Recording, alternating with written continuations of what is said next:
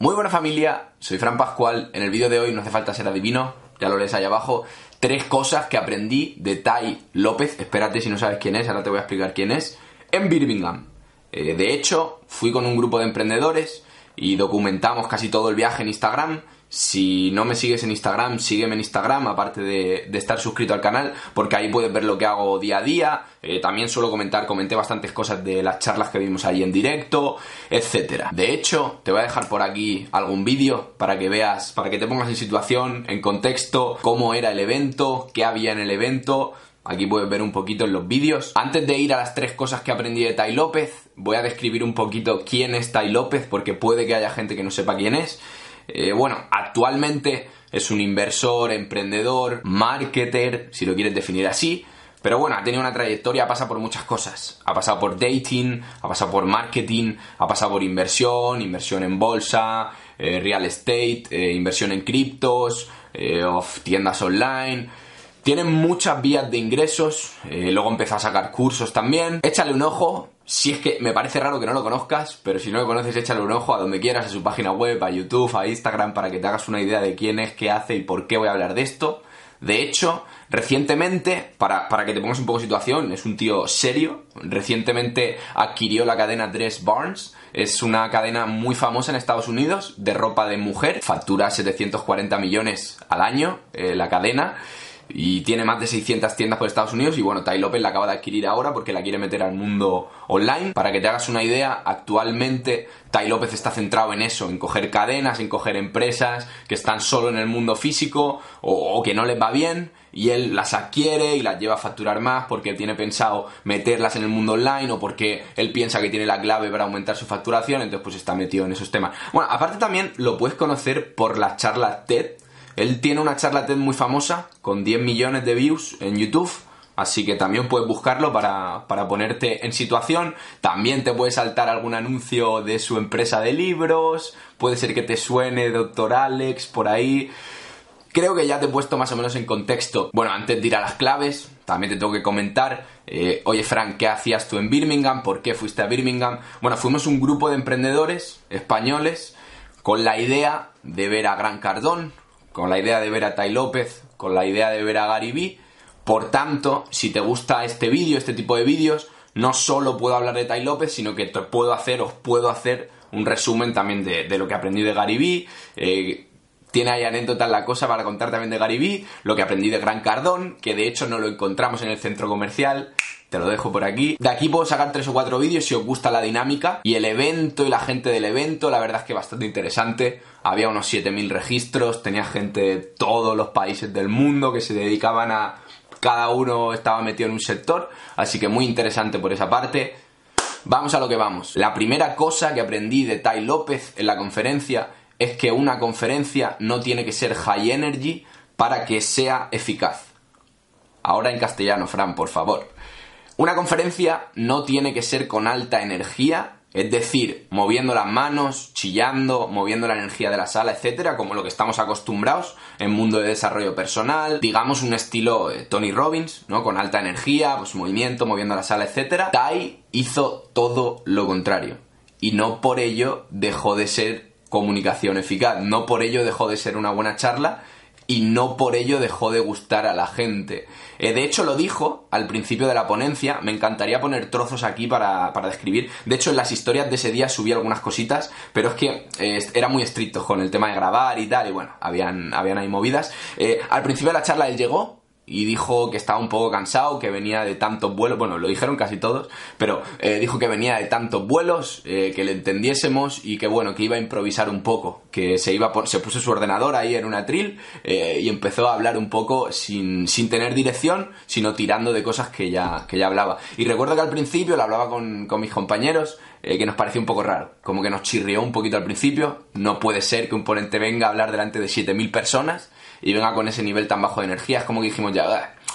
pero eh, a los 10 minutos, 15 minutos, empezó a soltar, entre otras cosas que te voy a comentar ahora, pero empezó a soltar ejemplos, empezó a hacer ejercicios con el público, etcétera, y en ningún momento él estuvo con energía alta. En ningún momento hizo a la gente moverse, en ningún momento hizo nada, nada que, solemos asumir que se hacen en las conferencias, sino que iba más con un estilo indiferente, cansado, pero a pesar de esa baja energía, eh, yo fue con el ponente con el que más satisfecho me quedé, porque sí que de verdad eh, dio consejos que los puedes aplicar a tu vida. Hombre, pues explicó ejemplos de lo de por qué deberías leer más, explicó cómo entiende él el balance entre riqueza, salud, etcétera, que ya lo había escuchado una vez eh, explicado por él, pero ahí en directo se me quedó mejor. Y explicó también un concepto muy interesante que es lo de trabajar duro, trabajar inteligente, y te ponía el ejemplo de las 10 personas de la lista Forbes. Bueno, te cogía los 3-4 primeros, que eran, si no me equivoco, los tengo aquí apuntados, era Bill Gates, eh, Jeff Bezos, eh, Warren Buffett, Mark Zuckerberg,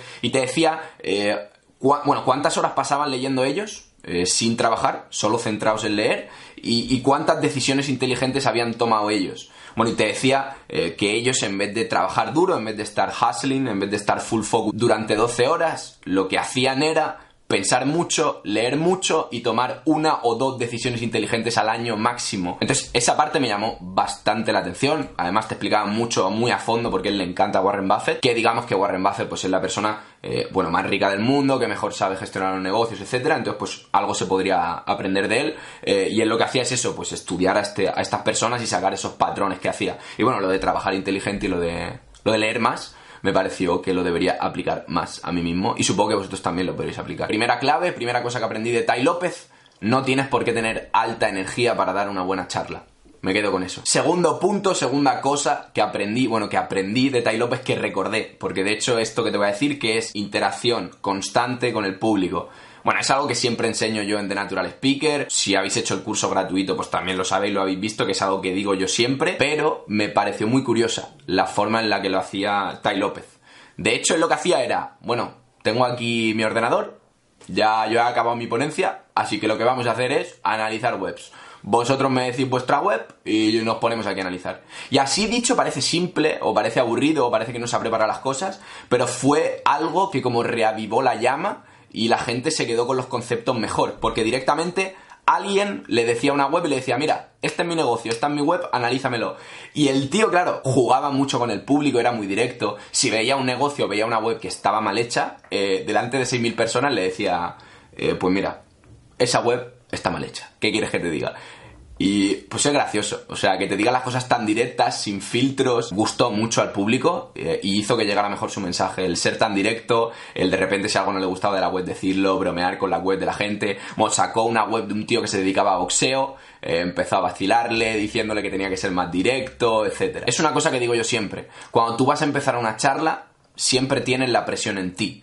¿No? Es como que estás pensando qué voy a decir, eh, qué van a pensar de mí, me van a estar mirando cómo voy vestido. Entonces el juego ahí es, el juego de Tai López en este caso es, bueno, yo he venido sin nada preparado, entonces voy a dejar la responsabilidad de la charla en las personas. Cuando tú dejas la responsabilidad de la charla en las personas, eh, todo fluye mejor. Y además es un win-win, porque al público le apetece participar y a ti te apetece tener feedback del público sin tener que estar tú sacando temas o el público te da los temas, el público te da los puntos que quiere de que hables, ¿entiendes? No es tú tu cabeza pensando, oye, pues hoy voy a hablar de esto, me he organizado tal. No, no, no. Directamente va, no tiene nada preparado, entonces lo que hace es, oye, público, eh, ¿de qué queréis hablar? Eh, ¿De qué web quieres que analice? ¿Qué quieres que haga?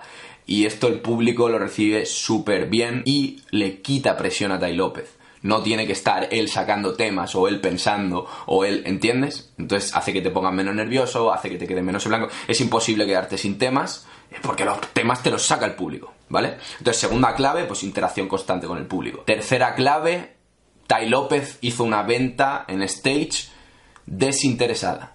Hubo parte de la audiencia o parte de mi grupo con el que fui de que le gustó, parte que no, a mí personalmente me gustó. ¿A qué me refiero con una venta desinteresada? Bueno, pues cuando tú sales a escenario, normalmente se suele hacer una venta de un producto posterior, ¿no? De, un programa, o de un coaching de seis días, o de un programa de tal. Él, si no recuerdo mal, vendió una especie de coaching de ocho semanas, en las que incluía un evento presencial en Londres, etc.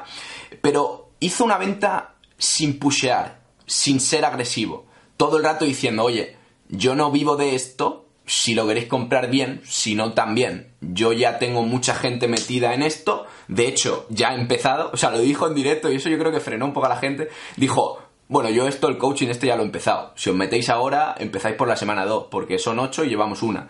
Si os queréis meter, os metéis, me da igual, eh, yo no vivo de esto, eh, pero la gente que está dentro, pues le, estamos cambiando la vida, puso algunos testimonios, etcétera.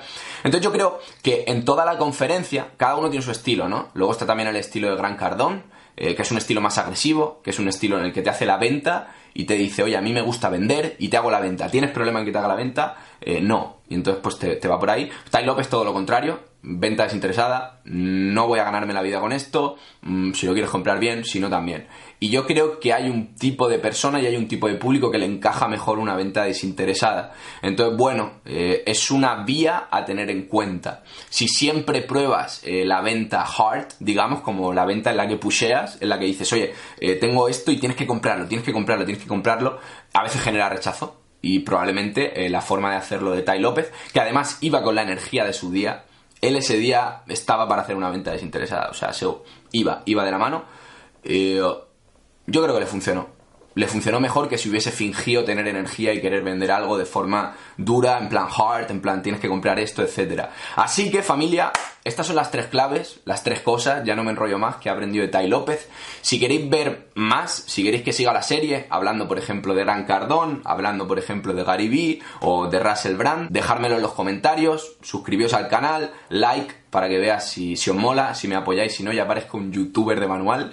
Eh, y me podéis seguir por Instagram. Si queréis ver un poquito más de mi vida, si queréis ver cuándo subo vídeo, cuándo hago directo, suelo hacer bastantes directos. Eh, espera, espera, espera, antes de acabar, también te voy a decir que hoy, justo hoy, domingo, bueno, si estás viendo vídeo el domingo, si has llegado hasta el final es que estás interesado en la comunicación, estás interesado en hablar en público, estás interesado en comunicar eficazmente, en comunicar mejor tus ideas. Eh, acabo de abrir mi curso de Natural Speaker, acabamos de abrir plazas. Eh, oferta de Black Friday, precio de puta ganga. Además puedes ver todos los bonus que te incluye. Te incluye dos asesorías al mes, eh, te incluye audiolibro, te incluye actualizaciones del curso, te incluye poder hablar en mis eventos. Así que si quieres echarle un ojo, te voy a dejar por ahí abajo, lo tienes en comentarios, lo tienes en descripción. Eh, nada más, nos vemos en el próximo vídeo familia. Let's go.